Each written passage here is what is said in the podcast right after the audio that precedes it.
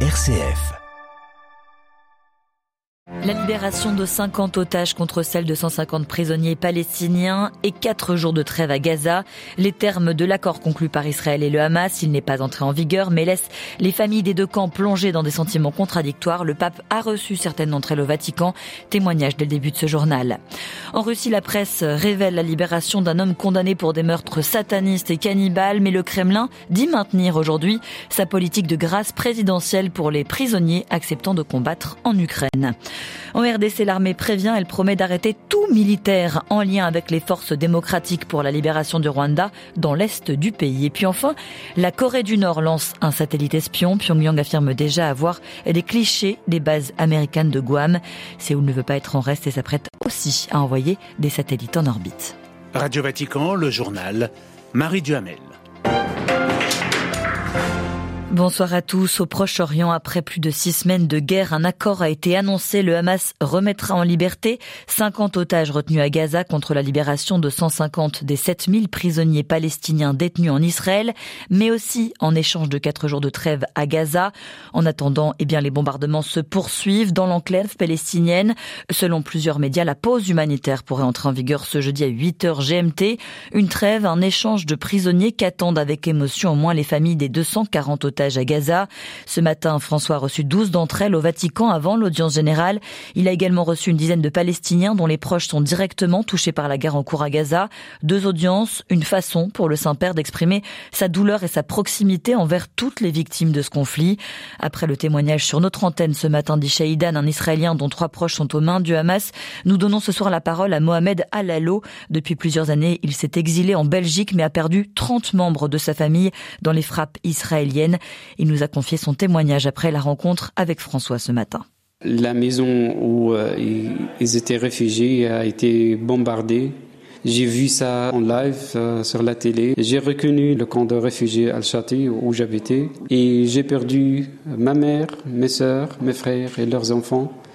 30 personnes, 30 vies ont été éliminées en un instant. Le pape, il a été euh, touché, on, a vu ça euh, sur son visage, il y avait un moment où il a commencé à, pleurer, c'était franchement euh, touchant. On a demandé le pape d'appeler un cessez-le-feu immédiat et laisser passer les, aides humanitaires. À la fin du meeting avec le, le pape, on a demandé un rôle très précise ou une étape très Euh, on a invité la pape de visiter le banc de Gaza pour faire un euh, cesser le feu immédiat parce que je crois que tout le monde peut respecter la présence du pape. Des propos recueillis par Olivier Bonnel ce soir, le pape appelle à prier pour les peuples palestiniens et israéliens, deux peuples frères qui ont le droit de vivre en paix, dit-il. François invite à prier pour que les différends soient résolus par le dialogue, les négociations et non par une montagne de morts, dit-il, des deux côtés. Ce mercredi, devant le Conseil de sécurité de l'ONU, la patronne de l'UNICEF a déclaré que la bande de Gaza est aujourd'hui l'endroit le plus dangereux au monde pour un enfant avec 5300 morts enfants en un mois environ. Elle juge que des pauses humanitaires ne sont pas suffisantes pour arrêter ce qu'elle qualifie de carnage. Et puis concernant la guerre au Proche-Orient, Israël dit avoir intercepté aujourd'hui un missile de croisière visant le sud de son territoire.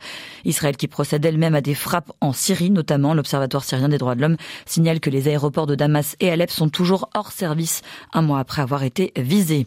Autre conflit, l'Ukraine entre dans sa 92e semaine de guerre et la Russie reste déterminée à gagner par tous les moyens. Le Kremlin a précisé aujourd'hui qu'il allait maintenir sa politique de grâce envers les prisonniers condamnés pour crimes de sang qui rentrent du front ukrainien. L'inquiétude des familles des victimes et des habitants des villes où ces prisonniers s'établissent au terme de la période qu'ils ont passé à combattre reste au second plan pour les autorités russes. À Moscou, Jean-Didier Revoin. Plusieurs des repris de justice graciés par Vladimir Poutine après avoir passé plusieurs mois en première ligne sur le front ukrainien ont recommencé à tuer une fois rentrés chez eux. Une situation qui inquiète les familles des victimes qui se plaignent de ne pas forcément être averties du retour à la vie civile de ces criminels, comme les habitants des régions où ils s'installent après avoir, comme on le dit en Russie, racheté leur culpabilité sous les balles et les obus par le sang versé.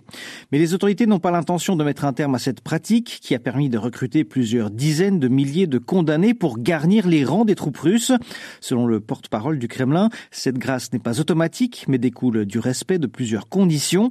Ces hommes doivent avoir passé un certain temps en première ligne dans des groupes d'assaut. Dmitri Peskov a en outre précisé que ces débats n'étaient pas nouveaux, qu'à l'heure actuelle, ces listes de graciers étaient examinées de près, mais qu'aucune révision de cette politique n'était prévue. Raison pour laquelle le débat reste timide, même après la libération de l'assassin de la journaliste d'investigation Anna Politkovskaya. Jean-Didier Revoin, Moscou pour Radio Vatican. À Strasbourg, les eurodéputés rejettent aujourd'hui un projet législatif visant à réduire de moitié l'usage des pesticides dans l'UE d'ici 2030, à quelques mois des élections de juin 2024 dans l'UE et à quelques jours de l'ouverture de la COP 28. Et puis avant la conférence de l'ONU sur le climat qui se tiendra à Dubaï, où participera le pape François, ce mercredi, le gouvernement suisse fait lui savoir qu'il autorise l'exportation du dioxyde de carbone, principal gaz à effet de serre lié à l'activité humaine, en vue de son stockage dans les fonds marins à l'étranger dès 2024. À Londres, avant une année électorale clé, le gouvernement conservateur dévoile au Parlement son budget d'automne. Celui-ci entend stimuler l'investissement dans le pays, récompenser ceux qui travaillent dur avec des baisses de cotisations sociales de 12 à 10 pour quelques 27 millions de personnes de la classe moyenne. La France n'est absolument pas chassée d'Afrique, c'est ce qu'a affirmé le ministre français délégué au commerce extérieur en partance pour le Nigeria. Le pays le premier partenaire commercial de la France en Afrique subsaharienne. En RDC, depuis un an environ, les forces armées du pays sont accusées de collaborer avec les FDLR, les forces démocratiques pour la libération du Rwanda, principalement Hutu, pour endiguer l'avancée dans la province du Nord Kivu des rebelles du M23, dirigés par des Tutsis. Cela ne durera pas, assure le porte-parole de l'armée, Augustin Bosanguet. C'est à travers une vidéo diffusée dans les canaux officiels de l'armée congolaise que son porte-parole, le général Sylvain Ekenge, l'a fait savoir. Il parle d'une interdiction stricte et sans faille pour tout soldat congolais, quel que soit son rang, de nouer ou d'entretenir une relation ou même d'être en contact avec les rebelles du FDLR. Il promet une arrestation indéféremment devant les instances judiciaires pour celui qui n'observera pas cette décision.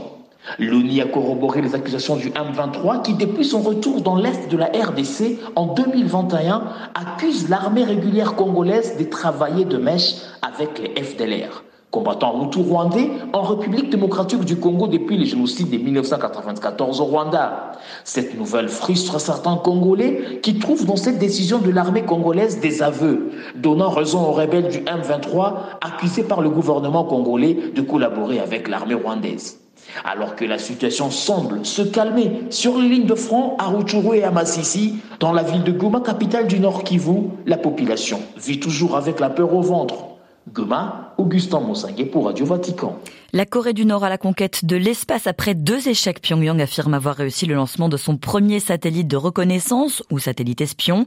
Il aurait été placé en orbite la nuit dernière et d'autres devraient suivre pour obtenir des renseignements précieux sur les activités militaires américaines et sud-coréennes. Mais Séoul ne se laissera pas faire. Correspondance de Nicolas Roca.